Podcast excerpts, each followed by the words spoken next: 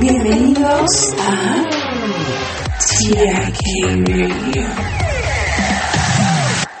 Quería llamar el planeta Jorge en honor al rey Jorge el III, pero finalmente se decidió que se llamaría Urano por el antiguo dios griego del cielo.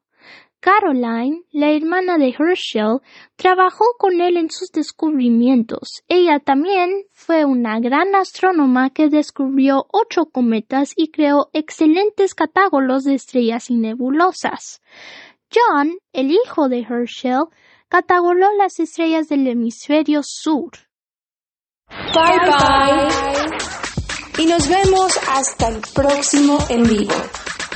TIK Radio.